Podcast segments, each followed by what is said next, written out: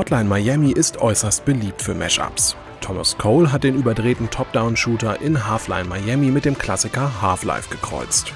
Statt mit martialischen Waffen schießt der Spieler hier mit einer Gravity Gun herum.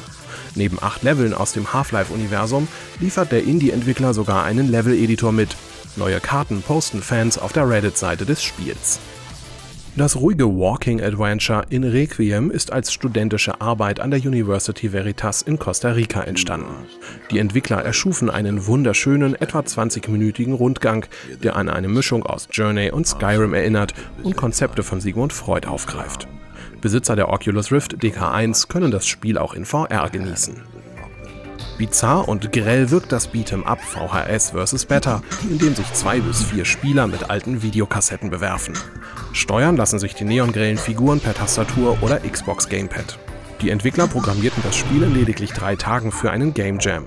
Zur Übung bringt das Spiel auch KI-Gegner mit, die jedoch, wie die Entwickler einräumen, nicht besonders clever agieren.